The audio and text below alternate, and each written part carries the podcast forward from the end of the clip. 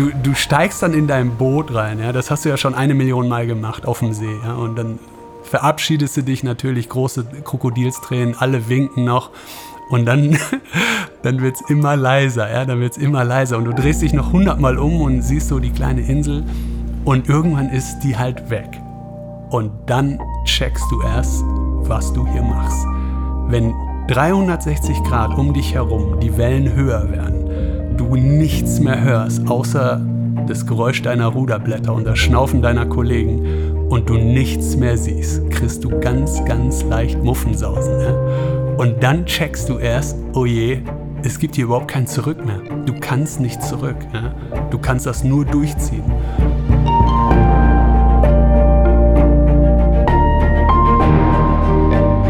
Helden der Meere. Der Blue Awareness Podcast mit Christian Weigand. Hallo und herzlich willkommen zu dieser Episode von Helden der Meere. Stell dir vor, du befindest dich mitten auf dem Atlantik auf einem kleinen Boot. Kein gewöhnliches Boot, sondern ein Hochseeruderboot. An Rudern ist gerade aber nicht zu denken. Ein Sturm hat über acht Meter hohe Wellen aufgetürmt und das Boot wurde zu einem Spielball der Naturgewalten. Du liegst nun in deiner Koje und kannst durch ein kleines Fenster nach vorne aus dem Boot herausschauen.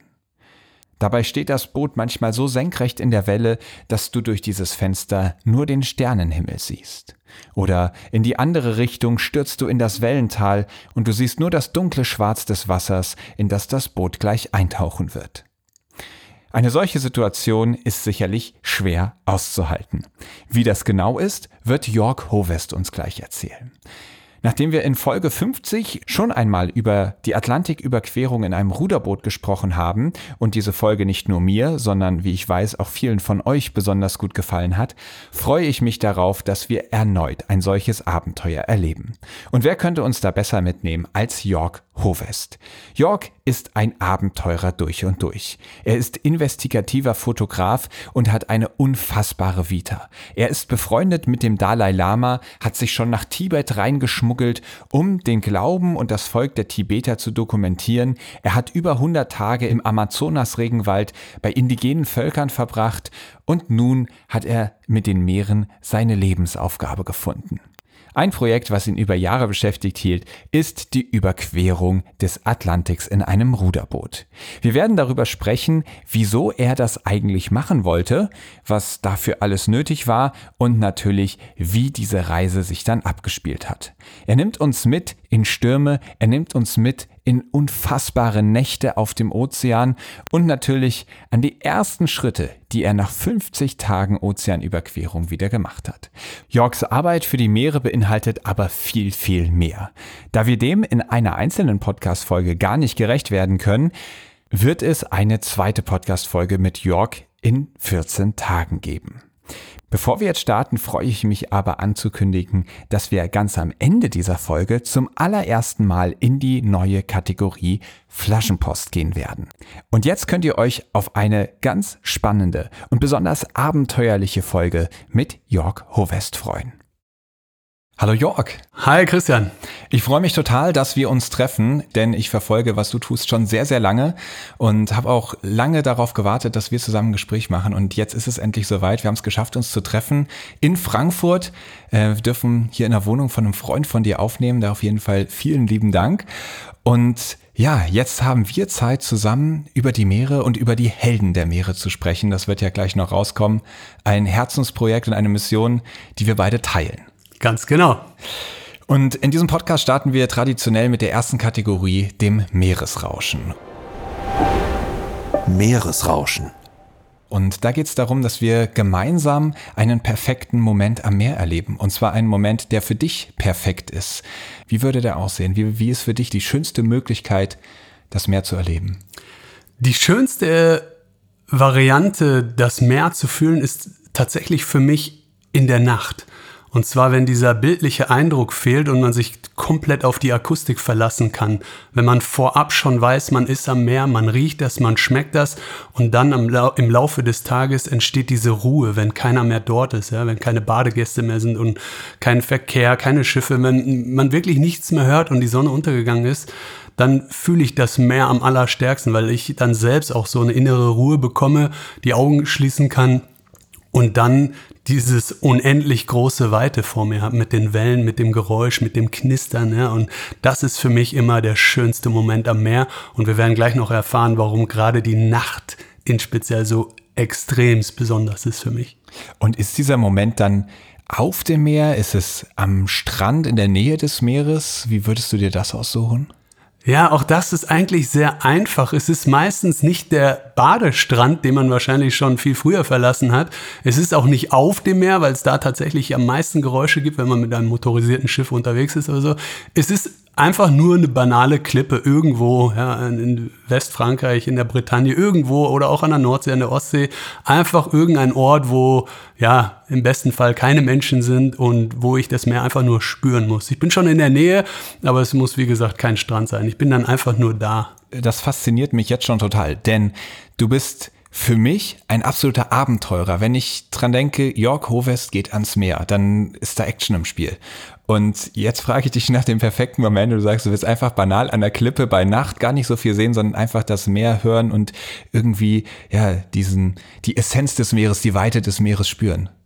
Ja, vielleicht kommt das daher, weil ich unter anderem auch die enorme Gewalt des Meeres sehr, sehr gut kenne. Ja, diese, diese stürmischen, Massen, die in Wellen auf einen einprasseln, die kenne ich zu gut und die werde ich nie vergessen. Deswegen zieht es das, das Wesentliche, das Gemüt doch eher zu dem ganz ruhigen, entspannten Meer.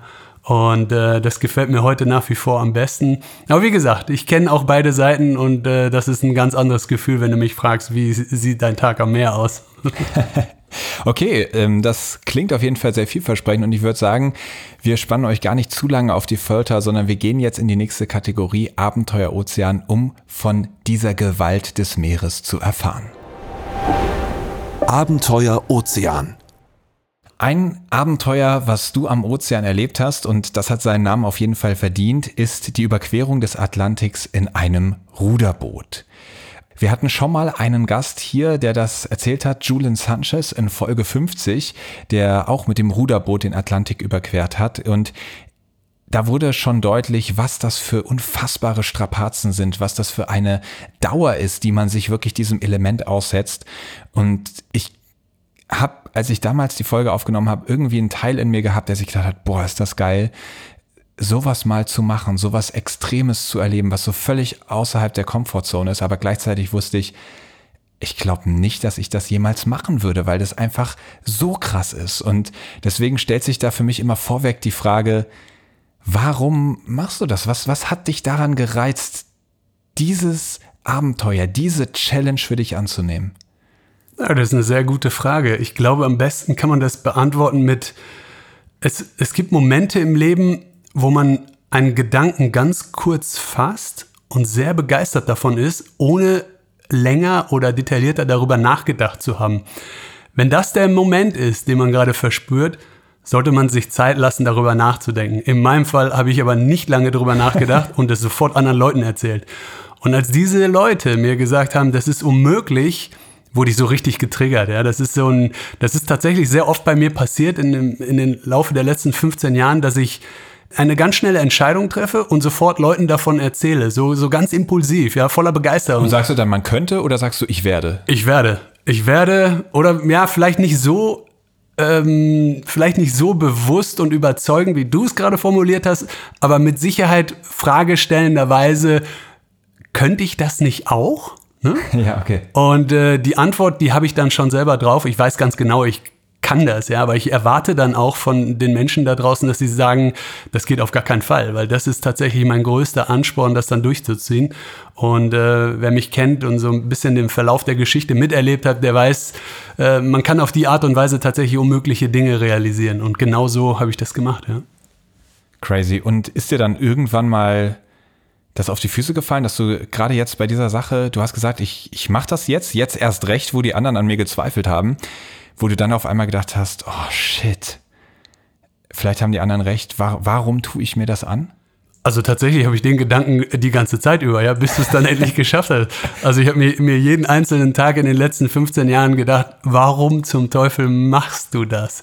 Aber das also grundsätzlich in deinem Leben ist das so ein Gedanke, der, der, der dich verfolgt. Ja, das ist so ein bisschen zu vergleichen wie der eigene Schweinehund, ja. Gehst du ja. jetzt morgens joggen im Regen oder nicht? Oder bleibst du einfach äh, liegen, ja? Und äh, selbst während du läufst im Regen, hast du gar keinen Bock da drauf, ja. Das kommt erst ganz zum Schluss, wenn du wieder zurückkommst zur Wohnung, dass du sagst, hey, geil, dass ich das gemacht habe, ja. Und dann bist du natürlich mega stolz. Also das ist immer so ein, so ein Abwägen zwischen dem, was man gerne tun möchte von innen heraus und das, was man dann wirklich leistet. Ja? Und äh, das ist ein großer Motivator für, von mir den ich nicht nur beruflich, sondern auch privat anwende und äh, das hat sich einfach bewährt. Ja, ich, äh, ich stelle solche Fragen in, in Diskussionsrunden auf und an, die an mich selbst gerichtet sind. Ne? Könnte ich das schaffen? Und äh, dann höre ich sofort, das geht nicht, das ist unmöglich. Und dann mache ich das auf jeden Fall. Ich ziehe das dann auf jeden Fall durch.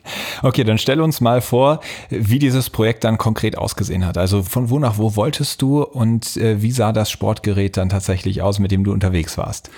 Also der Ursprung der Geschichte, der fand sich tatsächlich in, in äh, Frankreich, in der Nähe von La Rochelle, ab oder statt, als ich mir tatsächlich überlegt habe, schon vor vielen Jahren, ob es möglich wäre, dort über diesen Atlantischen Ozean zu kommen. Ja? Und wenn man das historisch betrachtet, dann erfährt man schnell, unter anderem auch natürlich durch so Seemannsgeschichten, Christoph Kolumbus, ja, die haben das schon vor hunderten Jahren geschafft. Ja, okay, die hatten ein Segelboot, aber es gibt auch Erzählungen von Flüchtlingen ähm, aus Nordamerika, die zurück nach Skandinavien wollten und fliehen mussten und die dann ein einfaches Behelfsruderboot genommen haben. Die hatten natürlich eine extrem große Motivation, das durchzuziehen. Da ging es manchmal um Leben und Tod. Das war bei mir nicht der Fall, aber ich habe, ich verspürte so diesen inneren Drang, mich nicht in dieser Komfortzone wiederzufinden, weil wir jetzt nun mal in 2022 leben und äh, andere Sachen, andere Möglichkeiten haben, dorthin zu fliegen oder etc. Ja. Ich habe mir einfach gedacht, geht das auf eine ganz rudimentäre Art durch die physische menschliche Kraft darüber zu kommen.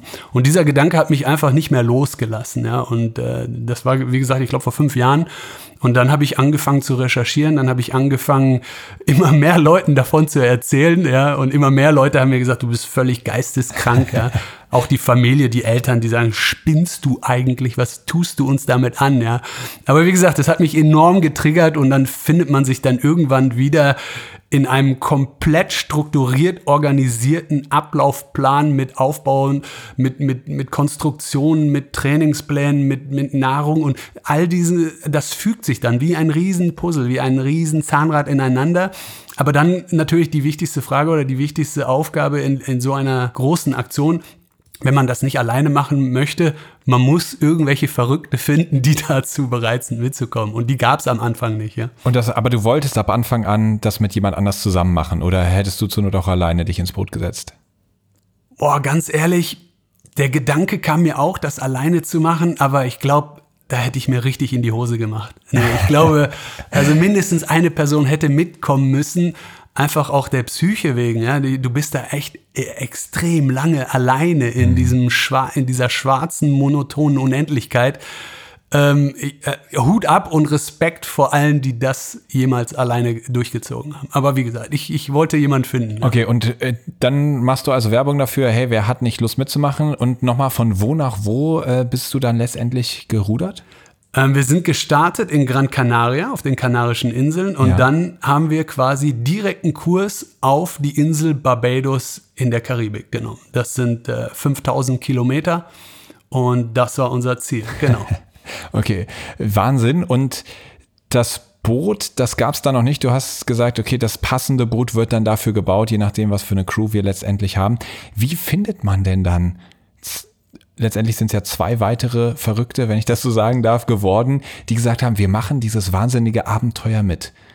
Ja, das ist tatsächlich gar nicht einfach, aber äh, wie es auch oft passiert ist in meinem Leben, ich, ich sag, man sagt immer gern, es gibt keine Zufälle, ja, aber ich glaube, wenn man sich auf etwas fokussiert und konzentriert, dann zieht man Dinge magisch an. Ja? Ja. Dann findet man die Person, die auch auf der Suche war, so ein Abenteuer zu machen. Ja? Wie auch immer das funktioniert im Universum, aber das, das hat was mit Magnetismus zu tun. Ja? Anfangs habe ich natürlich im Freundeskreis gefragt, äh, meistens nach so einer Bierlaune und dann heben am Tisch fünf Leute der Fing den Finger und am nächsten Morgen erinnert sich keiner mehr an das Gespräch. Also so, so geht das voran. Ja? Aber ich habe dann natürlich ein äh, treuen, einen guten, treuen Freund gefunden, der schon bei zwei vorherigen Expeditionen dabei war. Der hat einfach auch genauso schnell Ja gesagt und ich wusste, auf ihn ist so 100% Verlass, er ist so loyal, der zieht das durch, ja. Und das war zu einem Zeitpunkt, an dem er sich nicht mal ansatzweise vorstellen kann, auf was wir uns da einlassen. Aber, das war der Andreas, lieben Gruß an dieser Stelle, der hat das mit durchgezogen, ja. Und damit war ähm, der erste Partner oder der erste Begleiter gefunden. Und den dritten Begleiter, den habe ich tatsächlich auf einen meiner Vorträge Also den kennengelernt. zweiten Begleiter und dritten Ruderer meinst du? Oder waren Genau, es drei den- Begleiter? Äh, äh, wir waren zu dritt, also Okay. Mhm. zwei Begleiter, also zwei weitere Ja. Ruder. Den, den dritten, den Rainer, den habe ich hier in Frankfurt kennengelernt. Und ähm, das war auch eine total interessante Geschichte, weil er hatte mich gebucht als Vortragsredner für einen seiner Veranstaltungen. Und ähm, ich glaube, damals ging es um den Amazonas-Regenwald, in dem ich über 100 Tage verbracht habe. Und nach diesem Vortrag kam die Frage auf im Publikum, was ich mir denn gerne wünschen würde, was ich mir vorstellen könnte in der Zukunft irgendwann mal für mich realisiert zu haben.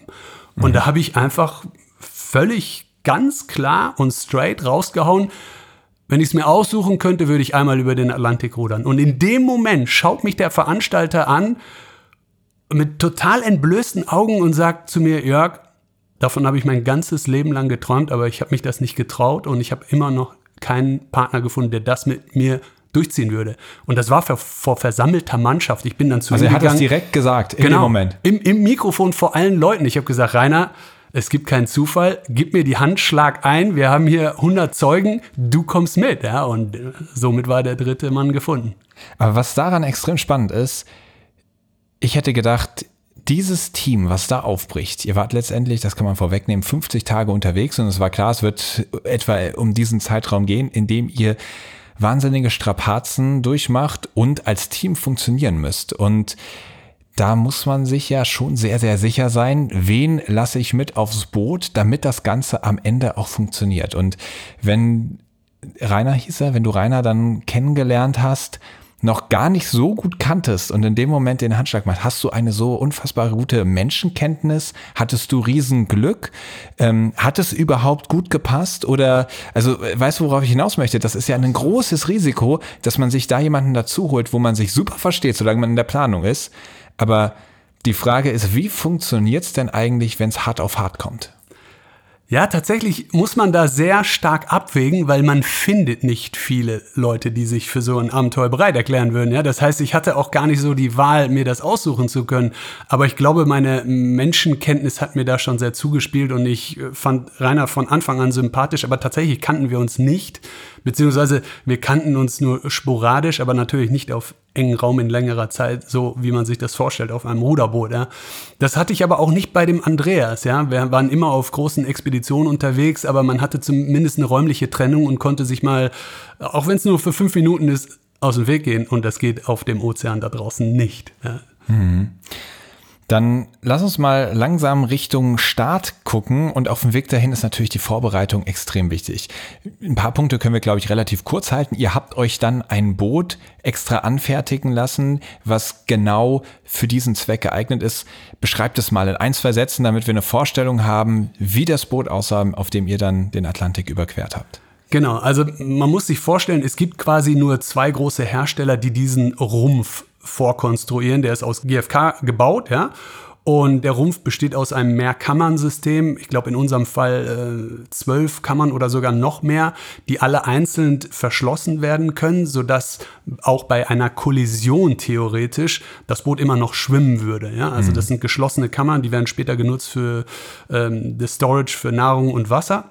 Und diesen Rumpf haben wir bekommen, gekauft aus England, hergeholt zu mir an den Starnberger See.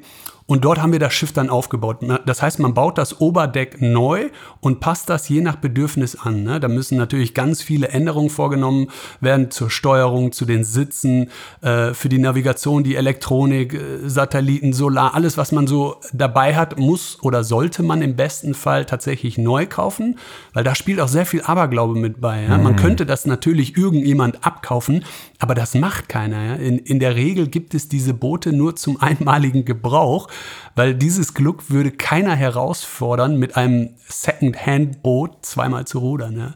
Das heißt, wir haben das ganze Oberdeck neu gemacht und unzählige Stunden im Baumarkt verbracht und unzählige Stunden dort jedes Wochenende über ein, anderthalb Jahre geschraubt und ausprobiert und dann immer wieder schön am Starnberger See äh, trainiert, ja zur großen Belustigung der Gäste, die uns da gesehen haben. Wie groß war das Boot am Ende? Also das Boot war ungefähr neun Meter lang und äh, in der Breite würde ich jetzt sagen, so, ich habe es nicht mehr genau im Kopf, 1,60 Meter, also sehr, sehr schmal. Ja. Okay, okay. Genau. Und jetzt hast du schon gesagt, anderthalb Jahre geschraubt und äh, immer wieder auch gerudert. Wie tough war denn der Trainingsplan? Wie hart war die Vorbereitung? Also ich meine, 50 Tage am Stück durchrudern, das kann man ja schwer rekonstruieren. Ähm, wie lange habt ihr euch da wirklich so intensiv darauf vorbereitet? Ja, also im, im Prinzip kann man sich gar nicht so richtig auf so eine Tour vorbereiten. Ja, man kann natürlich viel ausprobieren auf, auf jedem Gewässer, sage ich mal, egal ob Fluss oder See oder wo auch immer man gerade ist. Man muss natürlich vertraut sein mit der Technik an Bord, mit der Steuerung, mit der Art der Ruder, mit der Einstellung, mit der Einstellung der Sitze. Aber es fehlt natürlich an allem. Es fehlen einfach diese elementaren Gewalten, diese Wellen, der Sturm, der Wind, das Salz, die Nacht, der Rhythmus zwischen Schlafen und Aufstehen Essen machen. Also alles fehlt. Von vorne bis hinten fehlt alles. Deswegen kann man nicht wirklich von Vorbereitung sprechen. Ja? Aber das wussten wir im Vorfeld. Deswegen haben wir bestmöglich versucht, uns Sachen anzueignen, aber immer nur für einen klitzekleinen Moment. Ja, wenn, auch wenn wir nur sechs Stunden auf dem See rudern waren, das ist nichts im Vergleich zu dem, was dann irgendwann auf einen zukommt, wenn man wirklich äh, die Landseite verlässt und die Unendlichkeit vor sich hat. Ja. Das ist alles irgendwie, ich möchte heute im Nachhinein nicht sagen überflüssig, aber so richtig vorbereiten kannst du dich nicht. Was wir ja. allerdings gemacht haben, ist die Muskulatur trainieren. Ja, wir haben äh, alle drei, wir hatten Rudergeräte zu Hause und haben dort wirklich etliche Stunden abgerissen. Und das ist so nervig und langweilig, weil man, egal ob man im Fitnessstudio ist oder zu Hause auf dem Dachboden, wie bei mir der Fall das war, äh, das ist einfach zu langweilig. Ich habe dann angefangen, mir einen Fernseher da oben hinzustellen und habe alle Amazon- und Netflix-Serien durchgeguckt. Und ich musste halt irgendwie Stunden machen, Stunden ja. Machen. Ja. Aber auch das ist in diesem Bewegungsapparatismus 0,0 zu vergleichen mit dem Ozean am Ende. Ne? Okay, es wird Zeit, dass wir uns auch auf den Ozean begeben. Erinnerst du dich noch an das Gefühl in dem Moment, als ihr losgerudert seid? Oh ja, oh ja. Das war, das war auch so ein, so ein mega Gefühl, weil wir alle, wir sind natürlich alle total euphorisch da auf die Insel gereist und äh, Familie war mit, äh, Freunde waren mit, alle möglichen Leute hatten schon davon mitgekriegt, dass wir da starten werden am 1. Dezember. Und äh, dann kommt halt dieser, dieser feste Termin, weil das muss auch abgesprochen werden mit der Hafenmeisterei etc. Und ähm, wir hatten auch sowas wie einen Sparring-Partner, das war unser, unser Landsupport in England, der Chris, der hatte dann das Wetter gecheckt und über einen Telegram-Messenger uns immer gesagt, jetzt ja, nein, links, rechts. Und wir hatten uns festge äh, festgelegt auf den 1. Dezember. Der Chris, der schon zweimal über den Atlantik gerudert ist, und der absolute Experte für uns war, der hat uns aber davon abgeraten, ja, weil er hinter der Insel, im Schatten der Insel, einen Sturm hat ankommen sehen, den wir aber vorne nicht gespürt haben, weil wir, wie gesagt, im Süden im Schatten dieser Insel waren. Ja. Und äh, dann ist das natürlich wieder so eine, so eine Bredouille. Du willst natürlich keine Flüge ver verändern und nichts. Wir haben gesagt, wir nehmen den 1. Dezember. Und das war sehr euphorisch. Man verabschiedet sich, man geht die Checklisten durch. Äh also ihr habt dann den Rat in den Wind geschlagen ja. von dem absoluten Profi, der sich genau. auskennt, den ihr extra dafür habt, euch gute Ratschläge zu genau. geben.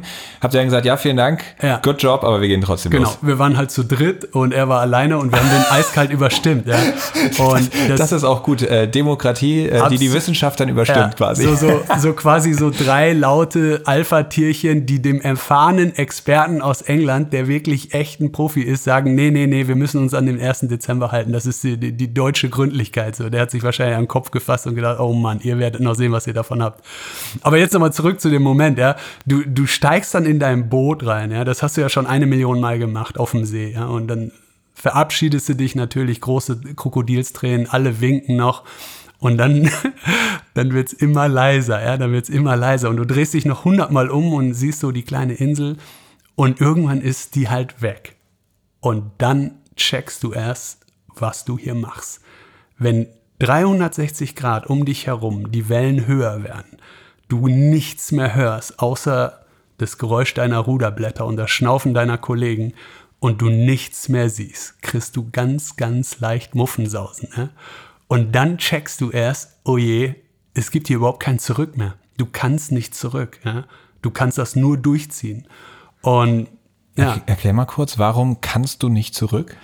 Also sagen wir es mal so, du, du könntest vielleicht zurück in den ersten, ich sag mal, drei, vier Tagen, äh, auch wenn wir gleich vielleicht noch auf das Thema Rettung ansprechen. Es gibt Distanzen im Ozean, da kommt einfach keiner, ja, da kommt keine Rettung im Sinne von, ähm, ich habe keinen Bock mehr, ich will aufgeben, kann mich jemand abschleppen oder so. Eine Seenotrettung ist extrem äh, kompliziert. Also du musst als erstes mal dafür ein Notsignal ablassen und dann sind alle umliegenden Schiffe verpflichtet, dich zu retten. Aber das zieht einen riesen Rattenschwanz hinter mhm. sich her. Also äh, aus irgendeinem äh, untriftigen Grund zu sagen, äh, ich habe Angst, ich will doch zurück, Mama, Mama, keine Chance. Ja? Du musst es dann durchziehen. Und einfach umdrehen, also das wäre ja quasi, also man könnte ja denken, solange man die Hälfte der Distanz noch nicht erreicht hat, ja. tritt man einfach um und hat die kürzere Strecke. Ja, auch das ist unmöglich, weil du musst dir vorstellen, diese Passage, die wir ausgewählt haben, die führte uns über den Golfstrom. Ja, das ist quasi die Reiseroute und Autobahn aller Atlantiküberquerung. Das ist die, die uralte Geschichte von Christoph Kolumbus. Ja, man merkt das ziemlich schnell. Irgendwann wird das Wasser ein bisschen hellblauer, so, das kriegt eine höhere Strahlkraft. Und wenn man den Finger reinhält, dann ist der Temperaturunterschied nach kurzer Zeit irgendwie 10 Grad höher. Ja? Und sobald man diesen Golfstrom erwischt, ist man auf der Autobahn. Und das ist auch die einzige Möglichkeit, da überhaupt rüberzukommen. Weil am Ende ist es nicht die Ruderkraft, die physische Kraft alleine, die einen darüber äh, bringt, sondern die Mischung aus Wind, Wellen, Strömung und Rudern. So, und wenn man da drauf ist, kann, also nicht der stärkste Mensch der Welt könnte gegen diese Strömung zurückrudern. Unmöglich. Und jetzt hast du von diesem Sturm erzählt. Hat er euch dann noch erwischt? Habt ihr es noch bereut, dass ihr am 1.12. losgefahren seid? Ja, unser Abenteuer ging äh, wirklich, wirklich dramatisch los. Also man muss sich vorstellen, man hat ja auch so einen, so einen Schlaf-Ruder-Rhythmus. In, in dem Fall haben wir ein drei Stunden äh, ausgemacht. Das funktioniert so. Eine Person rudert mit dem Partner für eine Stunde. In der zweiten Stunde geht der, der Partner raus und man rudert eine Stunde alleine. In der dritten Stunde kommt der dritte Partner rein, der pausiert hat, und dann hat man nach drei Stunden quasi selbst ein Zeitfenster von drei Stunden frei. In diesen drei Stunden musst du dich ausziehen, deine Klamotten sauber machen, Essen machen für alle und irgendwo versuchen dazwischen einmal einzuschlafen.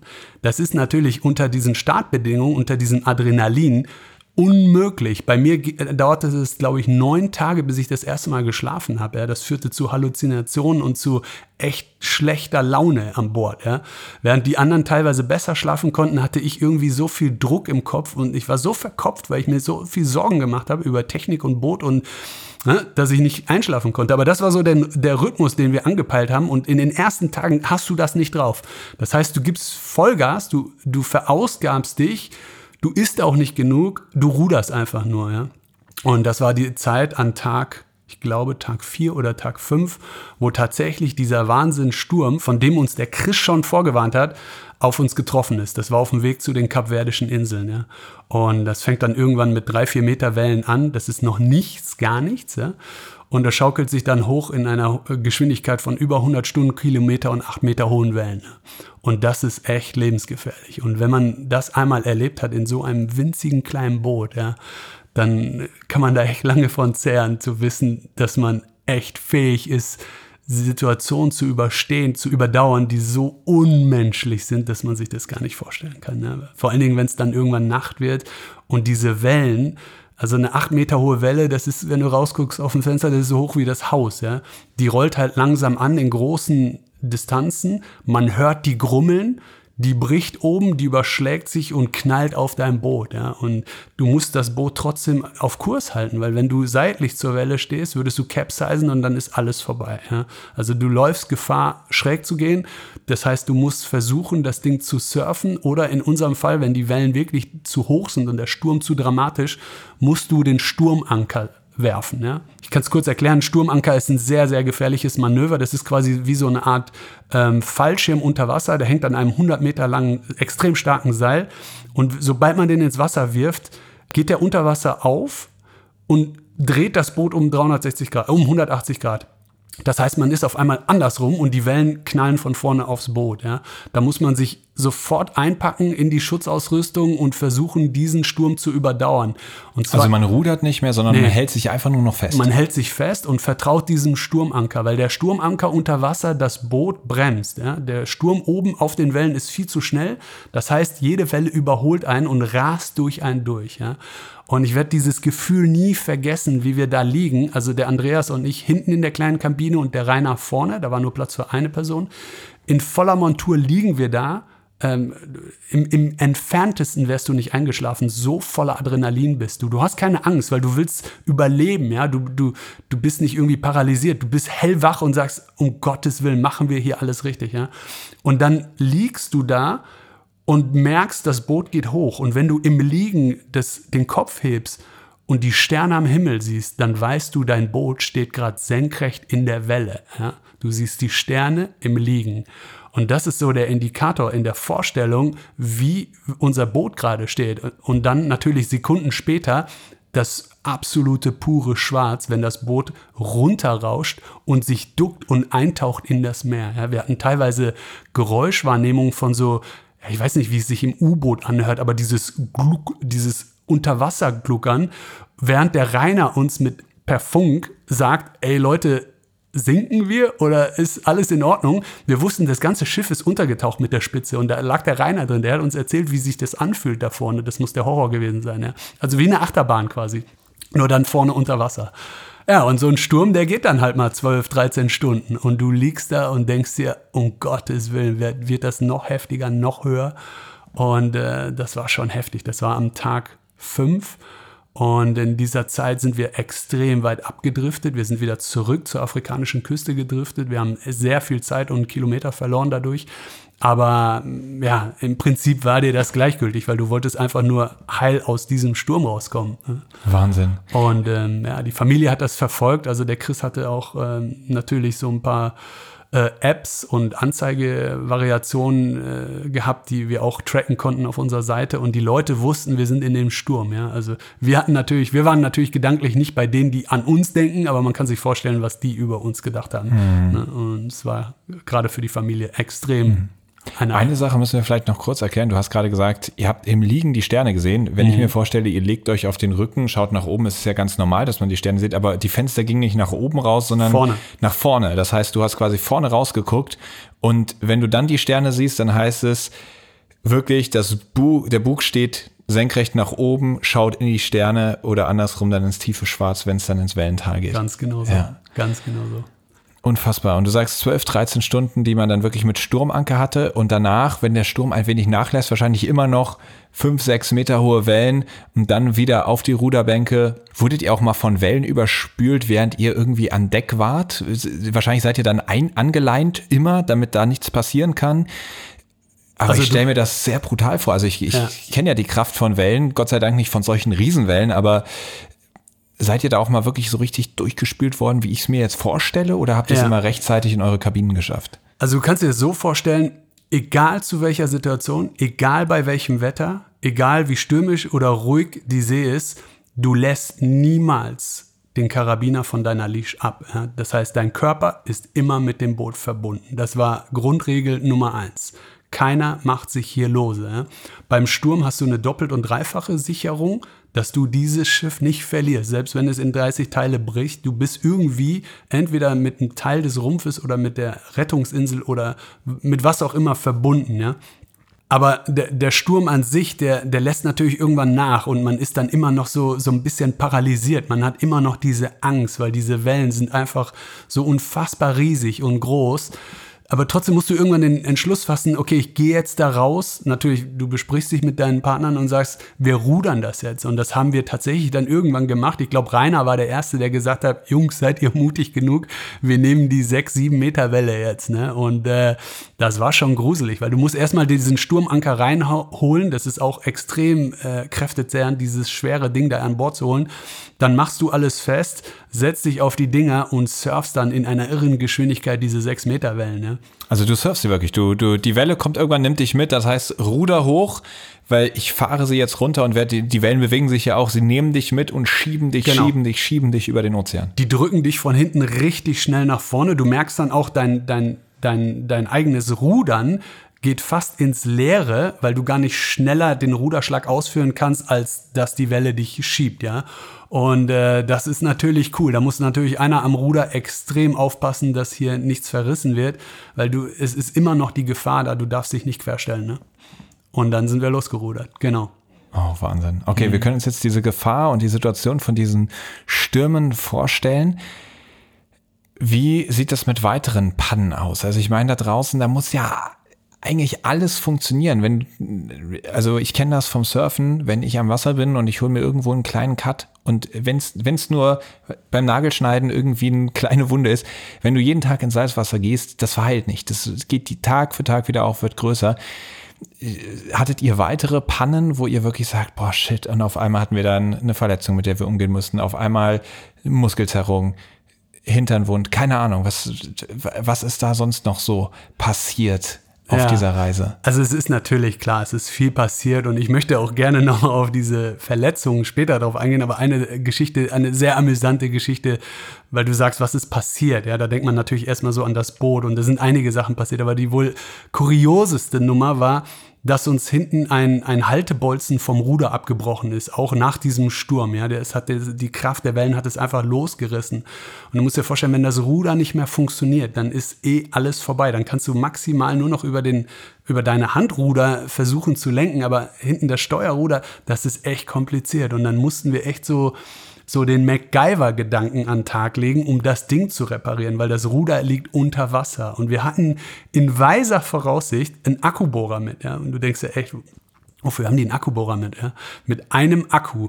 Aber der ist, wie gesagt, das Ruder ist unter Wasser. Wir mussten quasi einen neuen, einen neuen Festhaltepunkt, man muss sich das vorstellen wie so eine Öse, wie so ein Schäkel, M10 stark, also Edelstahl M10, der war abgerissen und da mussten wir einen neuen reinmachen, damit die Seilbefestigung vom Ruder, von der Lenkung da wieder eingeführt wird. Also so, M10 ist so kleiner Fingerdick etwa, Genau, ne? Ja. ungefähr wie der kleine Finger, aber Edelstahl. Ne? So, Ja. diese Also Schraube, massiv, ja. Ja. die musste erstmal gekürzt werden. Ne? Also wir hatten zwei Aufgaben. Der eine geht hinten ins Ruder und versucht da ein Loch reinzubohren. Das heißt Während- auch ins Wasser springen Genau. und ja. Mhm. Und die anderen beiden versuchen, diese Schraube zu schneiden. Ne? So, und dann haben, wir- haben wir schnell entschieden, okay, Rainer und Andreas werden sich die Handsäge nehmen und versuchen, eine M10 Edelstahlschraube ohne Schraubstock auf einem wackelnden Boot zu durchsägen.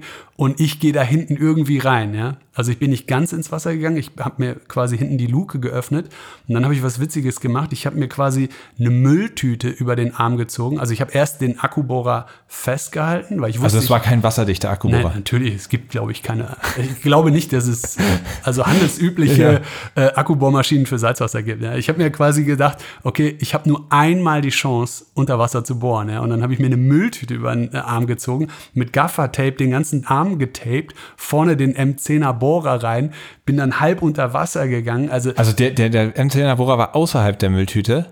Genau, nur der Bohrer. Da kommt ja auch schon ein bisschen, aber du, nur der Bohrer hat rausgekommen Genau. aus der Mülltüte. und der. Schrauber war in der Mülltüte und dann ist in dem Gewinde quasi die Tüte drin gewesen. Ganz genau, ja. Das, also die hat sich dann auch mitgedreht wahrscheinlich, oder? Nee, das war vorne an dem Futter so ein bisschen locker. Ich wusste, da wird Wasser reinkommen, aber Ja. das geht ja ziemlich schnell. Ne? Ja, ja. Und ich musste halt ein neues M10er Loch bohren. Und dann, aber das, das wackelt auch. Und da hinten, das ist extrem, du, du arbeitest über Kopf unter Wasser. Und dann gehst du da, das war noch zu der Zeit, wo es sehr kalt war, ne? Und dann gehst du da halb mit Klamotten, halb unter Wasser und schraubst dieses Ding da einmal durch. Und das hat extrem gut funktioniert. Aber wenn ich mir heute, wenn ich heute darüber nachdenke, ja, was hätten wir gemacht ohne diese Bohrmaschine? Im Leben hätten wir da kein Loch reingekriegt, ja.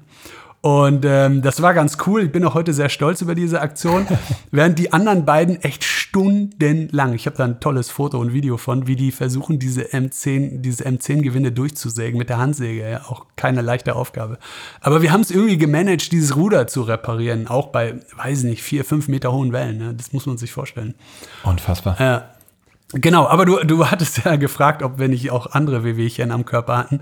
Das ist tatsächlich, ich, wenn ich heute so rückblickend drüber nachdenke, das Allerheftigste. Also es ist nicht der Sturm, es ist auch nicht äh, dieses unbequeme Gefühl, in so einem engen Raum zu sein, es ist nicht die Psyche, es ist tatsächlich der dauerhafte Schmerz, den du nicht ausblenden kannst, den du nicht mit Schmerzmitteln betäuben kannst, der immer nur partiell für Stunden irgendwie vergeht, aber immer da ist. Und wir reden über einen Zeitpunkt von Monaten, von Wochen, ja. Also in speziell. Und was für ein Schmerz ist das? Also genau. wo, wo sitzt der? Ich wollte erstmal die Leute so ein ah, bisschen ja, ja, ja. abholen, falls irgendeiner okay. irgendeinen Schmerz kennt und den schon immer hat, dann weiß er jetzt spätestens, was ich meine. Aber tatsächlich hatten wir den Schmerz im Gesäß oder anders formuliert am Arsch der Arsch. Das kannst du dir nicht vorstellen, welche Schmerzen du hast an deinen Sitzknöcheln, die in unmittelbarer Nähe den Druckpunkt auf den Sitz bilden. Ja? Und äh,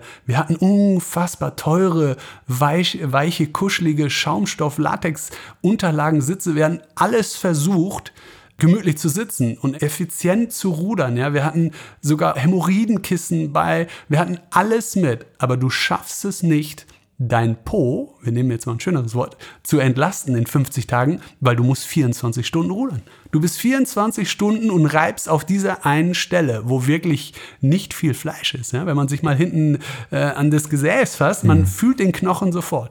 So, das heißt, es fängt an mit einem kleinen Pickel, der entzündet sich und spätestens eine Woche später hast du da eine offene Wunde und die klafft und die nässt. Und du hast ja gerade schon schön beschrieben, auf hoher See, Salzwasser, da verhält nichts. So, dann fängst du an, von einer Pobacke auf die andere zu hüpfen, dann fängst du an, dir irgendwelche Sachen darunter zu stopfen, du fängst an, äh, äh dich zu verkrampfen, aber du darfst das Ziel nicht aus den Augen lassen. Du musst weiterrudern und zwar 24 Stunden, ja. Und das ist brutal. Das ist brutal. Klar, wir haben alle Schmerztabletten gefuttert, wir haben uns versucht abzulenken, aber du kriegst diesen Schmerz nicht aus deinen Gedanken und das ist das härteste, was du bei so einer Atlantiküberquerung verspüren kannst. Ja? Und das führte so weit, dass wir es Oh, das führt, oh, das ist, also es sind keine schönen Bilder, wenn man sich das jetzt vorstellt, ja, aber am Ende hatten wir konnten wir nur Linderung verspüren, indem wir ein mitgeführtes Schaffell hatten und uns das quasi in die Badehose geschoben haben, dass du quasi diesen, durch dieses dichte Haar der Schafwolle den Druckpunkt so um Millimeter verrutscht, ja, und das hat tatsächlich so ein bisschen geholfen und das wurde dann auch der Running Gag, weil dieses kleine Stückchen Fell war dann das heiligste Gut an Bord. Jeder, und ihr habt euch alle in die Unterhose gesteckt. Genau. Und jeder musste da so drauf aufpassen. Ja? Du musstest das nach jeder äh, Ruder-Session musst du das natürlich sauber machen, ein bisschen trocknen. Du hast das, du hütest das wie dein Handy, ja. Wehe, dieses Fellstück fliegt über Bord. Ja? Dann hast du wieder unerträgliche Schmerzen. Also dieses kleine Schaffell, ne? wir haben dann mit Edding ganz liebevoll The Holy Fur draufgeschrieben, ja. Und jeder hatte so seine Stelle, wo er es an Bord trocknet mit Wäscheklammern und so. Also das heilige Fell. Hattet ihr eins oder jeder eins? Jeder eins. Drei Ach so, ich dachte Fälle. schon, ihr habt das dann nein, nein, äh, nein, aus der einen Unterhose rausgeholt und dem anderen weitergegeben. nee, nee. Boah, nee, ekelhaft. Nee, nee, nee. Also jeder hatte so ein kleines Stückchen Fell für die Badehose, ja. Okay, genau. Wahnsinn. Okay, wir haben jetzt so viel über dieser Thema Verletzungen, also der, der Hintern war es, der, der am Ende Also alles andere ist uninteressant. Klar, wir hatten offene Hände, wir hatten Schnittwunden, wir hatten Prellungen am Knie, am Schienbein, wir hatten äh, äh, Faszienverhärtung, Muskelverhärtung. Der Andreas ist äh, Gott sei Dank äh, Physiotherapeut, Orthopäde, der hatte natürlich gute Möglichkeiten, uns Heilung zu verschaffen, zu massieren, zu kneten, alles, was man so kann. Aber tatsächlich, offene Wunden verheilen nicht, ja. Und du kannst die auch nicht irgendwie zutapen, weil das, du, du bist da am Arbeiten, ne? Und äh, klar, wir hatten Neoprenhandschuhe, wir hatten Schutzpolster, aber Schnittwunden sind extrem unangenehm. Ja. Die verheilen einfach ja. nicht, ja. Ja. Du hast vorhin den Punkt Rettung angesprochen. Lass uns den ja. kurz mal abschließen. Ziemlich klar ist, ihr seid dann irgendwann weit weg, und zwar so weit weg, dass ich mich frage, kann man denn da überhaupt noch gerettet werden? Also was war euer Plan fürs Worst-Case-Szenario? Okay, ähm, vielleicht nur mal zur bildlichen Darstellung für die Zuhörer. Man glaubt ja immer, da ist sehr viel los und wenn man dann so ein bisschen auf diese, auf diese Traffic-Apps guckt, dann sieht man da Tausende von Schiffen. Die Realität sieht allerdings ganz anders aus. Wenn man auf dem Ozean ist und in einer unmittelbaren Höhe an der Wasseroberfläche, weil du bist ja sehr flach, sehr tief auf dem Ruderboot. Du bist vielleicht, dein Körper ist vielleicht 50, 60 Zentimeter hoch. Du kannst dich zwar hinstellen, aber das ist auch sehr wackelig. Das heißt, eigentlich sitzt du 24 Stunden, dann hast du eine, eine Blickhöhe über Meeresspiegel von vielleicht einem Meter. So, und dieser Meter lässt dich maximal, bei gutem Wetter, maximal 40 Kilometer weit gucken. Das heißt, du siehst kein Schiff. Du bist komplett alleine. Ihr habt wirklich 50 Tage kein Schiff gesehen. Ich komme da gleich zu. Wir hatten äh, vier, drei, vier Mal Kontakt mit Schiffen, okay. aber angesichts der Masse an Schiffen, die unser Monitor, äh, unsere Instrumente angezeigt haben, hattest du trotzdem das Gefühl, du bist alleine, weil eine Distanz von 100 Kilometer kannst du nicht gucken. Ja? Du hast ja, ja keinen Mast, wo du hochkletterst. Ja. Das heißt, das subjektive Gefühl ist, du bist ganz allein im blauen Nichts, ganz alleine. Und äh, das Worst-Case-Szenario, man muss dazu sagen, es gibt eine Abstufung, ja. Also es gibt verschiedene Szenarien, die haben wir etliche Male erprobt. Wir waren medizinisch geschult. Wir hatten sämtliche Rettungsassistenten, die uns gezeigt haben, bis hin zur Operation am offenen Bein oder keine Ahnung, der Haifisch beißt dich in der Mitte durch. Was macht man, ja? Tourniquets und, und Morphium, äh, Fetanyl. Wir hatten alles mit und haben gewusst, was wir im absoluten Notfall machen müssen, um die Zeit zu verlängern, bis die Rettung kommt.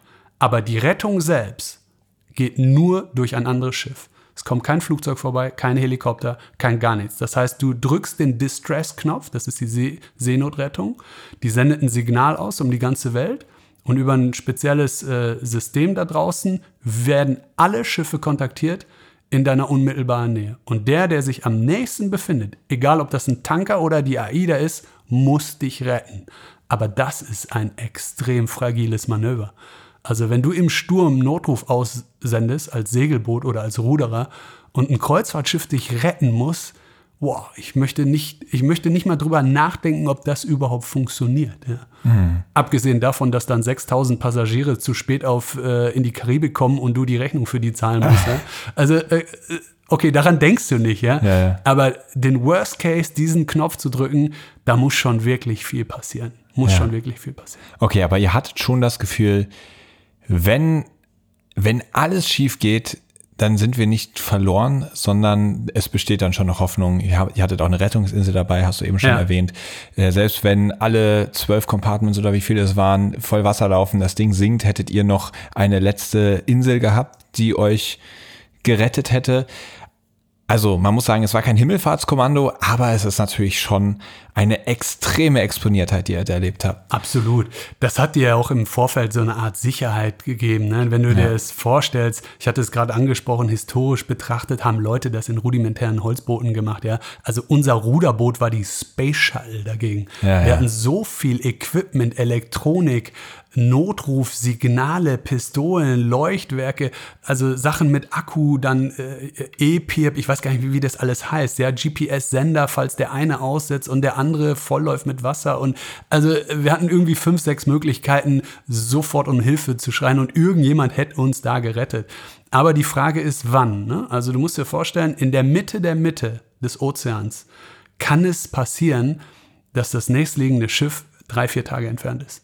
Und Wahnsinn. diese Zeit musst du überbrücken mit all dem, was du medizinisch drauf hast, mit all dem, was die Rettungssanitäter dir beigebracht haben, mit all den Drogen und Opiaten, die du irgendeinem verabreichen kannst, damit der nicht vor dir verreckt. Und diese Situation sich auch nur annähernd vorzustellen, ist extrem gruselig. Wahnsinn. Und jetzt haben wir so viel über die Unannehmlichkeiten, so viel über die Probleme und mögliche Probleme gesprochen. Kommen wir mal zu den magischen Momenten, oh, die ja. ihr euch da verschafft habt. Ja. Was ist das allererste, woran du denken musst? Das, das Witzige, Christian, ist, du merkst, ich habe mich gerade so ein bisschen in Rage aus diesen Erlebnissen äh, ja. erzählt. Ich habe einen richtig heißen Kopf. Ich habe das Gefühl, ich leuchte rot, weil ich tatsächlich erst wieder in diese Gedankenwelt komme, wenn man mich so speziell danach fragt. Das finde ich ganz interessant, ja. Deswegen, ich nehme gleich einen Schluck Wasser, aber jetzt erstmal die, die schönen Momente, die überwiegen natürlich. Am Ende bist du natürlich mega stolz, das durchgezogen ha zu haben. Und dann versuchst du dich natürlich auch nicht an die Schmerzen zu erinnern oder an die Probleme, sondern du, du sagst dir so selbst, was war das Schönste? Und ich erinnere mich sehr, sehr gerne an, und jetzt kommen wir wieder zum Anfang unserer Sendung, an die Nächte. Es gibt nichts Schöneres auf der Welt, wenn du in der absoluten Dunkelheit die volle Pracht unseres Weltalls, unseres Universums, diese unzähligen zigtausenden Sterne am Himmel siehst. Und das Faszinierendste daran ist, wenn du auf dem Ozean bist und bei klarem Himmel deutlich mehr Sterne siehst, als du jemals irgendwo anders gesehen hast, und dann nach links und nach rechts guckst und du noch ungefähr die Horizontlinie wahrnehmen kannst, ja, und die beobachtest, dann hast du quasi, du bist die untere Hälfte, die ist schwarz, das ist das Meer, oben leuchten die Sterne, und wenn du den Kopf ganz ruhig hältst, siehst du, wie links ein neuer Stern auftaucht und rechts von dir ein Stern verschwindet. Und dann hast du zum ersten Mal das Gefühl, dass du dich drehst. Du auf deinem eigenen Planeten drehst dich. Und das konnte ich mir nie vorstellen, dass es geht. Und das hast du erst durch diese optische Verzerrung der Sterne. Und das werde ich nie vergessen. Ich fand das spektakulär.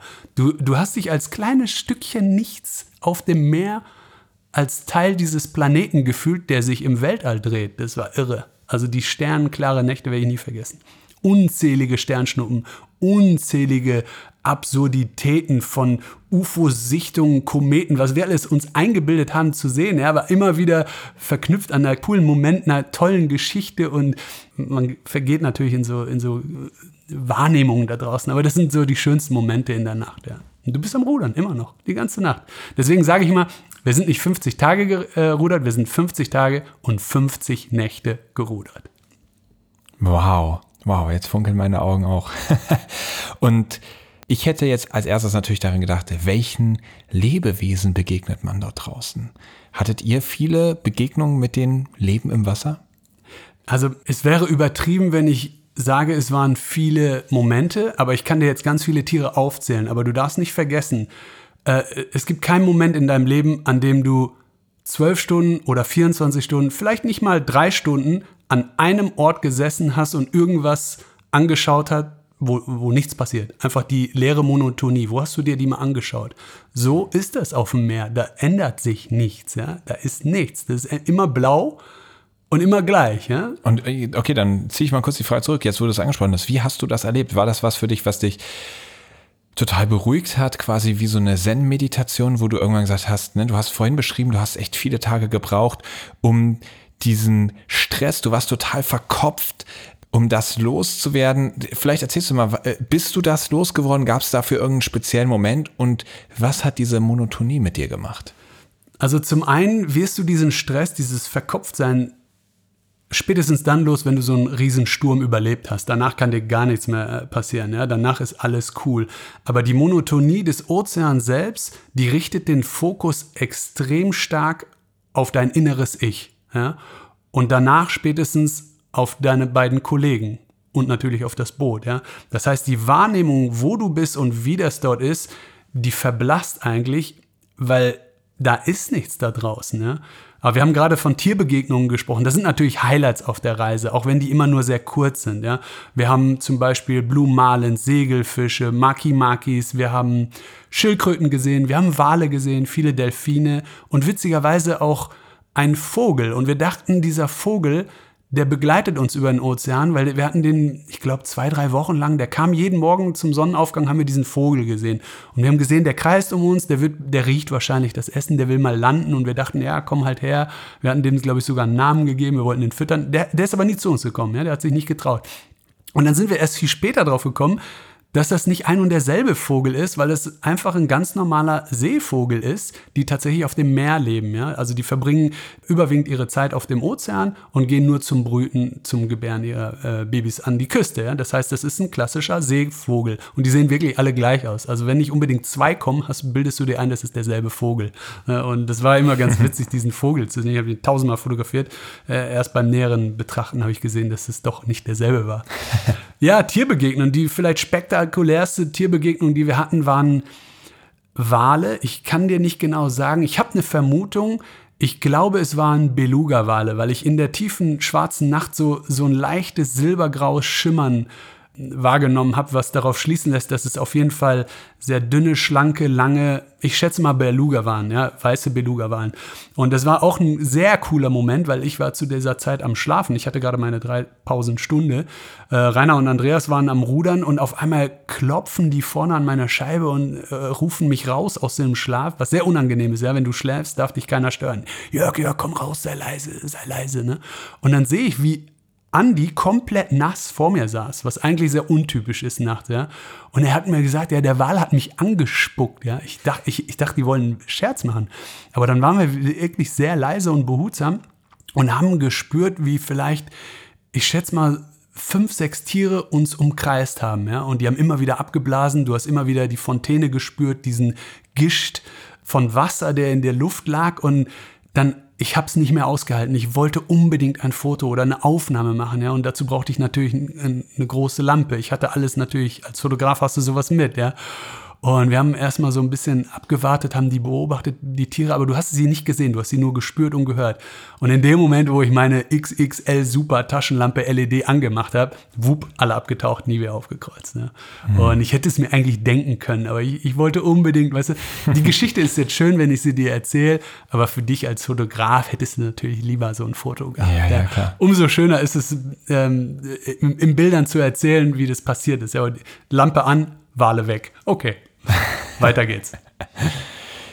Wie hast du dann die Ankunft erlebt? Also du hast vorhin schon gesagt, wie stolz du warst. Vielleicht nimmst du uns mal mit. So, man, wir haben das monotone Rudern auf dem Meer. Was sind die ersten Veränderungen, die du merkst? Und wie, wie kamt ihr dem dann näher? Und wie, wie war da eure emotionale Innenwelt, als es dann langsam ans Ziel ging?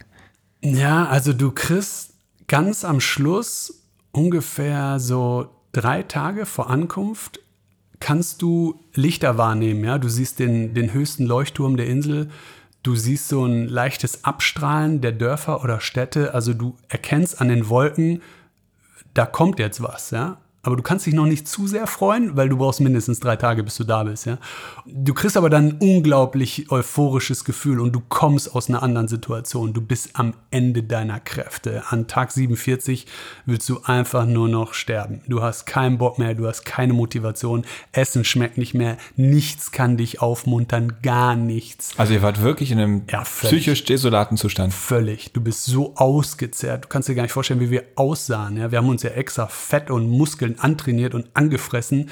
Äh, das hast du alles längst verloren. Schon in der dritten Woche bist du so ausgehungert, du siehst aus wie Iggy Pop und das, obwohl du sechseinhalbtausend Kalorien zu dir genommen hast. Jeden Tag, ja. Das ist eine Fülle an Essen, die würdest du niemals runterkriegen, wenn ich sie dir jetzt auf den Tisch stelle. Das haben wir einfach so weggeputzt und es hat nicht gereicht. Du magerst trotzdem ab, ja? wenn du 24 Stunden rudern musst.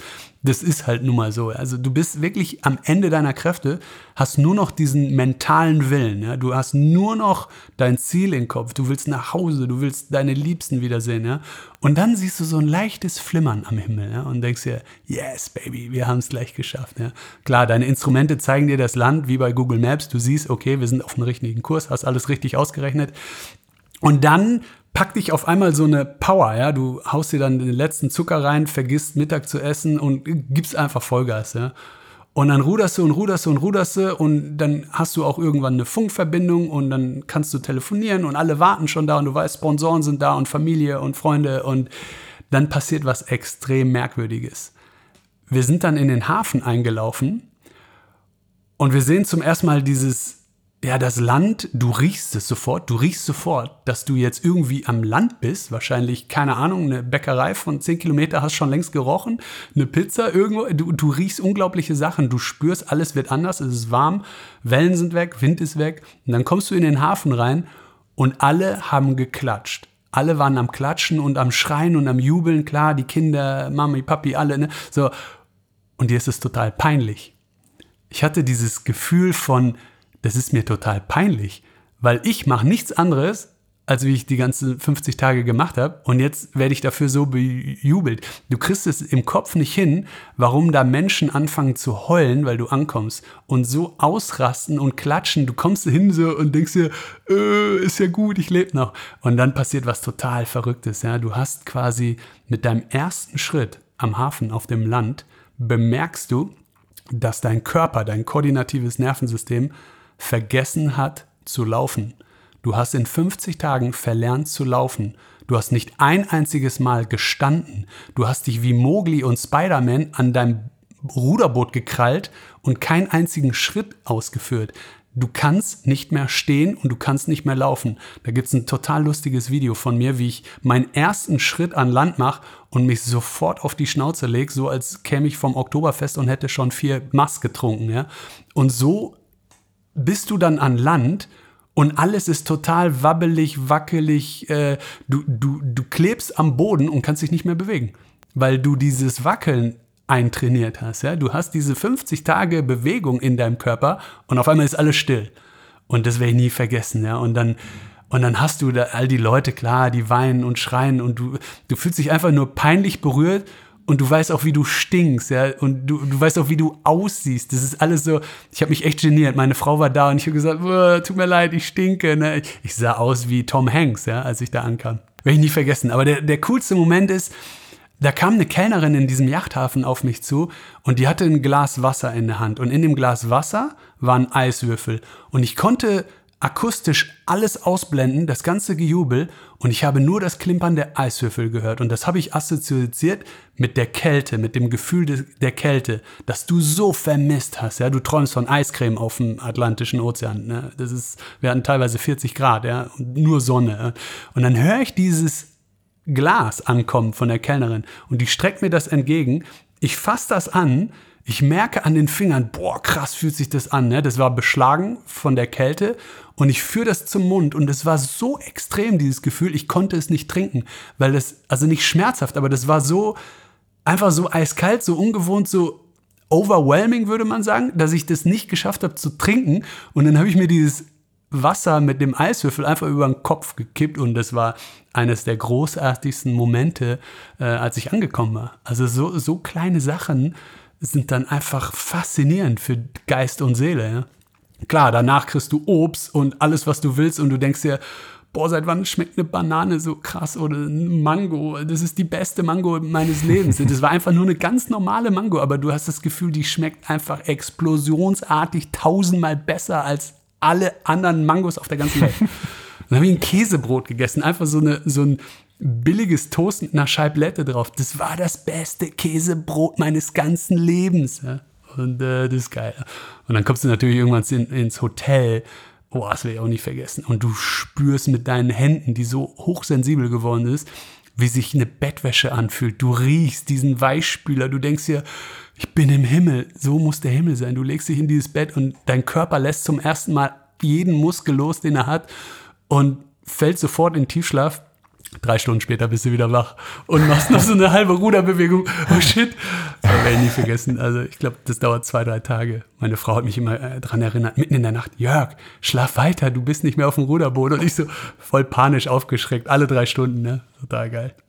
Krass. Hm. Krass. Das ist ja faszinierend, wie, ja, wie dich diese 50 Tage dann verändert haben, dass du erstmal wieder 50 Tage, es ist lange, aber es ist jetzt auch nicht so lange. Ne? 50 Tage, wenn man jetzt in unserem äh, im Alltag, äh, wie schnell sind anderthalb, zwei, drei, vier Monate, wie schnell ist ein Jahr vergangen? Und da diese 50 Tage, wo man häufig das Gefühl hat, in der Zeit ist jetzt nicht viel passiert, hast du so sehr der, der die normale Welt verlassen, ist ja fast, als wärst du irgendwie auf einem anderen, auf einem Wasserplaneten gew unterwegs gewesen. Ganz genau. Und dann kommst du wieder an und auf einmal ist ein Bett, eine Banane, ein Käsebrot, ein Eiswürfel, hat eine so andere Bedeutung für dich bekommen.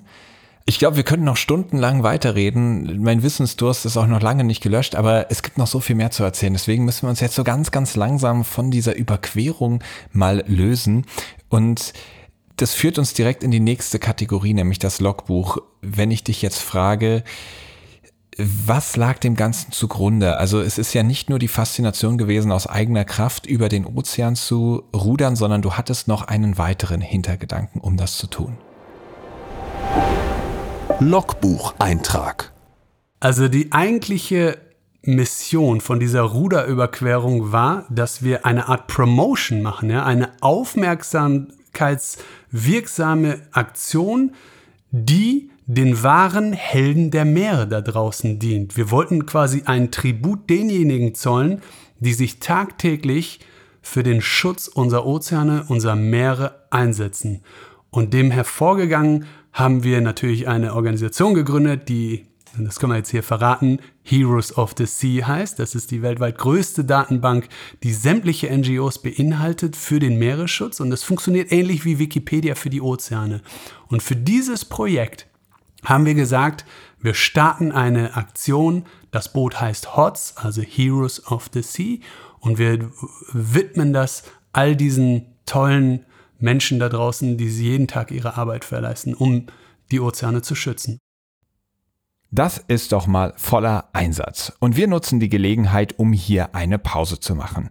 In der nächsten Folge wird es mit York weitergehen. Wir werden uns damit auseinandersetzen, welche Helden der Meere er besucht hat. Und auch da kann ich euch verraten, wird es richtig dramatisch. Bevor diese Folge aber zum Ende geht, kommen wir zum allerersten Mal in die neue Kategorie Flaschenpost.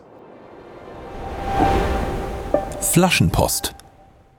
Und die allererste Flaschenpost hat mich von Sonja Scheelbach erreicht. Sie ist selbst mit ihrem Mann auf einem Segelboot unterwegs und segelt gerade die europäische Atlantikküste von Nord nach Süd ab.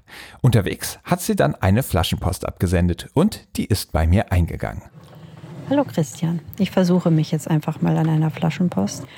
Ich hätte zwei Themen. Das eine wäre zu dem aktuellen Podcast, den ich gehört habe mit dem Mare, Geschäftsführer, Gründer. Der hat mir sehr gut gefallen. Da steckte extrem viel drin. Im Moment hören mein Mann und ich beim Segeln eben gerne ja zusammen deinen Podcast und dann tauschen wir uns auch dazu aus. Und eine Sache war uns beiden aufgefallen, die haben wir dann im Nachhinein erst darüber gesprochen, dass uns beiden das so, äh, so irritiert hatte. Es wäre jetzt eine Frage, die ich eben an deinen Interviewpartner sozusagen stellen würde wenn er sagt, dass er beim Kochen, obwohl er lieber mit Gas kocht, auf Gas verzichtet, das muss ich sagen, das verstehe ich irgendwie nicht richtig in dem Zusammenhang, denn dann wird er ja wahrscheinlich Strom nutzen und auch der Strom muss irgendwo erzeugt werden. Ob man dann damit die Welt retten kann, dass man ein kleines wenig ähm, weniger Gas und stattdessen Strom zum Kochen verwendet, das glaube ich nicht. Ich glaube auch nicht, dass wir die Welt damit retten, dass alle auf Elektroautos umsteigen. Und eigentlich hätte ich jetzt gedacht, dass, dass ihm das auch klar sein müsste. Auf der anderen Seite werden dann Reisen angeboten, wo jede Woche zwölf Menschen irgendwo ja offensichtlich hinfliegen, auf ein Boot gehen und dann fliegen sie danach wieder zurück und die nächsten fliegen wieder dorthin. Das steht ja schon in einem ganz anderen, es ist eine ganz andere Dimension und er hat selber gesagt, und das sehe ich letztlich auch so, die großen Veränderungen, die müssen doch durch die Politik und auch durch die Wirtschaft kommen und nicht durch den Einzelnen. Also das war so ein Satz oder eine Aussage, die hat mich gewundert und das wäre etwas, wo ich sagen würde, mh, hm, würde ich tatsächlich nachfragen wollen. Also in einem Gespräch am Abend irgendwo hätte ich da bestimmt einfach mal nachgefragt. Zweiter Punkt ist, und zwar sind wir ja jetzt schon eine ganze Zeit lang unterwegs und ich denke immer, ich würde auch gerne irgendetwas tun. Ich könnte irgendetwas beitragen. Ich kann beim, wenn wir unterwegs sind, irgendetwas äh, an Proben sammeln, messen, tun, was auch immer. Ich, eigentlich würde ich gerne irgendetwas machen. Ich habe über Citizen Science schon mal ein bisschen rumgesucht und da auch ein, zwei Sachen gefunden, aber noch nicht so richtig ähm, spannende Projekte. Es gibt jetzt ja im Moment was in der Ostsee, was läuft, ähm, um da den Sauerstoffgehalt zu messen. Wenn du da mal eine Idee oder einen Kontakt hättest, wo man Kontakt aufnehmen kann, man eventuell ehrenamtlich irgendetwas Sinnvolles, Gutes tun könnte, da würde ich mich total drüber freuen. Viele Grüße aus ja, dem Ria de Vigo bei Wind und Regen. Liebe Sonja, vielen lieben Dank, dass du mit dieser Flaschenpost den Aufschlag gemacht hast. Und ich würde sie mal von hinten nach vorne beantworten. Als allererstes geht natürlich jetzt der Aufruf an die Schwarmintelligenz aller Helden der Meerehörerinnen. Habt ihr Ideen, kennt ihr Forschungsprojekte, die Segelboote brauchen, die nebenbei Wasserproben sammeln oder ähnliche Untersuchungen machen, Citizen Science in den Segeltrip mit aufnehmen? Wenn ja, dann schreibt mir gerne eine E-Mail an chris at blue-awareness.com und ich stelle den Kontakt zu Sonja her. Und was den großen Teil, den ersten Teil deiner Frage angeht, ich habe diese Flaschenpost natürlich an Nikolaus weitergeschickt und Nikolaus hat prompt geantwortet. Liebe Sonja, hier Nikolaus Gelbke. Ich antworte dir sehr gerne hier auf deine Flaschenpostanfrage bei Chris. Du hast natürlich absolut recht, dass ich die Welt nicht rette, wenn ich jetzt nicht mit Gas koche oder wenn ich E-Auto fahre, was ich beides tue. Also ich äh, koche elektrisch und fahre elektrisch. Ich heize seit 2006 äh, nicht mehr mit Öl und Gas. Das ist alles natürlich nur für mich selbst und für mein Gewissen, dass ich gut schlafe. Genauso wie ich gerne Steuern zahle, um auch gut zu schlafen. Und ich weiß, wenn ich meine Steuern bezahle und zwar proaktiv gerne, dann rette ich nicht den deutschen Staat, aber ich schlafe halt irgendwie besser selber.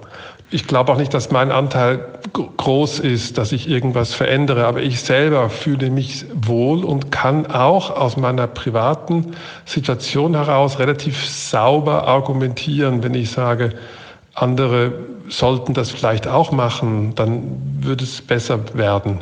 Ich weiß, dass man mit all diesen Dingen die Welt nicht rettet. Ich weiß auch, dass ich mit weder mit Mare Büchern noch mit der Zeitschrift Mare noch mit irgendwas anderem, mit dem World Ocean Review die Welt ändere oder rette oder irgendwas. Und das ist vielleicht auch ein Knackpunkt, ähm, weil ich wahrscheinlich auch sehr pessimistisch bin, was den Menschen an sich angeht. Ähm, ich glaube sowieso nicht, dass ich wirklich was ändere. Aber die Alternative wäre gar nichts zu tun. Und das schaffe ich nicht. Ich schaffe nicht einfach gar nichts zu tun oder zu sagen, ich mache weiter, soll doch die Politik das lösen oder ach Gott, bevor die Chinesen oder die Inder ihre großen Energieprobleme nicht im Griff haben, warum soll ich sparen? Ich kann nur bei mir anfangen und gleichzeitig die Menschen sensibilisieren für eine bessere Welt. Und noch zur Frage der Energie, die ich herhole, wenn ich koche. Ich lebe in einem Haus hier, wo ich Solaranlagen habe für Heißwasser und für Strom und im Sommer fast zu 100 Prozent autark bin und im Winter kaufe ich regeneriere, regenerierte, hergestellte, Gott, wie ist das Wort, Energie dazu, also Bio, Bioenergie. Das bedeutet, ich verbrauche hier in meinem Häuschen überhaupt keine ähm, fossile Energie für gar nichts und bin relativ autark. Ich kann mir das leisten Darum mache ich da niemanden irgendwie den Vorwurf, dass er es nicht macht. Aber ich kenne halt genug Leute, die es sich auch leisten könnten und es aber nicht machen, weil sie halt bequem sind. Aber dem mache ich auch keinen Vorwurf übrigens. Ich will auch gar nicht mit dem Zeigefinger durch die Welt gehen und sagen, das müssen alle machen. Ich mache das nur für mich persönlich. Und ich möchte weder missionieren, noch glaube ich, die Welt zu retten. Ich danke dir für die Frage, weil die natürlich wichtig ist und auch dein Kommentar zu Cape Race, dass die anderen dann, also die Gäste, viel Energie verfliegen. Auch da ist die Unterscheidung zwischen meinem Privatleben, meinem Berufsleben nicht ganz einfach. Und ich bin auch sehr unzufrieden, muss ich ganz ehrlich sagen, mit der Ökobilanz noch ähm, von dem Schiff und mit der Idee, dass Leute da sehr viel Kerosin verfliegen. Da gibt es noch mehr zu kritisieren übrigens, an dem ich arbeite und ich weiß nicht, ob ich es schaffe. Da spielt auch viel Romantik eine Rolle. Ich mag halt Schifffahrt, ich mag so alte Schiffe, ich mag auf See sein, genauso wie du das auch magst, offensichtlich. Und da bin ich eben auch nicht perfekt, wenn es um diese Firma geht, mit der ich auch Geld verdiene, um wiederum andere Dinge zu tun. Weil der Verlag sich selber vielleicht nicht tragen würde ohne so ein Schiff. Auch das ist leider eine Realität heutzutage. So, jetzt habe ich länger geschwätzt als ich wollte und vor allem viel länger als du geredet hast. Tut mir leid. Das war nur meine lange, ausführliche Antwort und ich wünsche euch eine weiterhin tolle Fahrt. Bin ganz neidisch auf das Knarren im Hintergrund. An dieser Stelle ein riesen Dankeschön an dich, Nikolaus. Spätestens seit der Podcast-Folge mit dir wissen wir, wie beschäftigt du bist und da finde ich ganz großartig, dass du dir die Zeit dafür genommen hast. Ich möchte mich an dieser Stelle trauen, euch beiden zu widersprechen.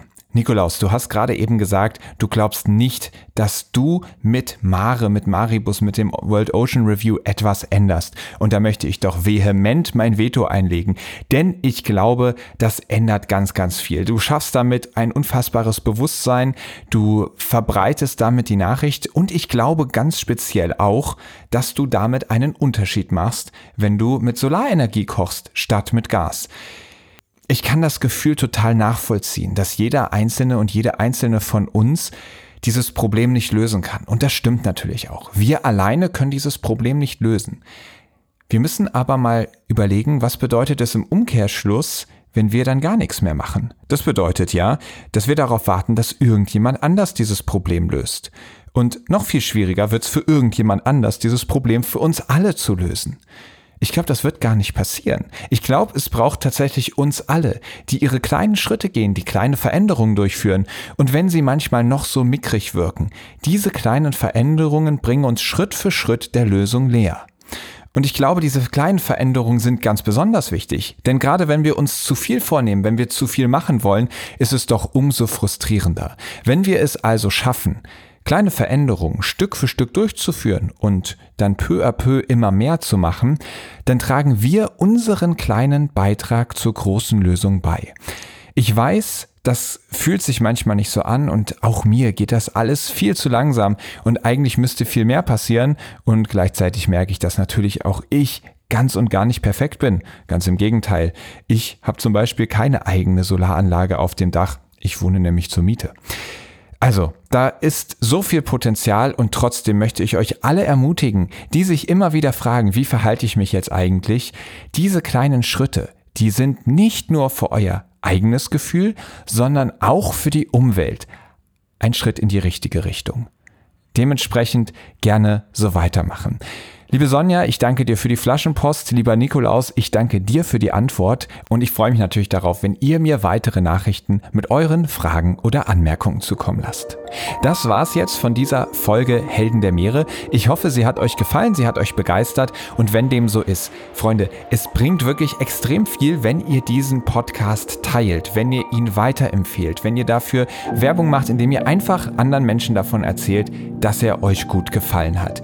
Denn so werden nicht nur diese Menschen diesen Podcast zu hören bekommen, sondern die Algorithmen springen darauf an und verbreiten diesen Podcast auch in ganz anderen Regionen.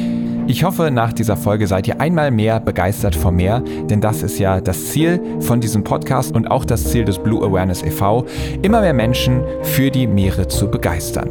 Wenn ihr bei dieser Mission mithelfen wollt, könnt ihr gerne ein Mitglied in unserem Verein werden, dem Blue Awareness e.V., und dort durch eure Mitgliedsbeiträge diese Arbeit finanzieren. Spenden sind natürlich genauso gerne gesehen. Ich hoffe, in 14 Tagen hören wir uns wieder bei der nächsten Episode von Helden der Meere. Aufnahme, Produktion und Schnitt Christian Weigand. Musik Paul Timmich und Dorian Behner. Design Malte Buck. Sprecher, Intro und Kategorien Moritz Schelius.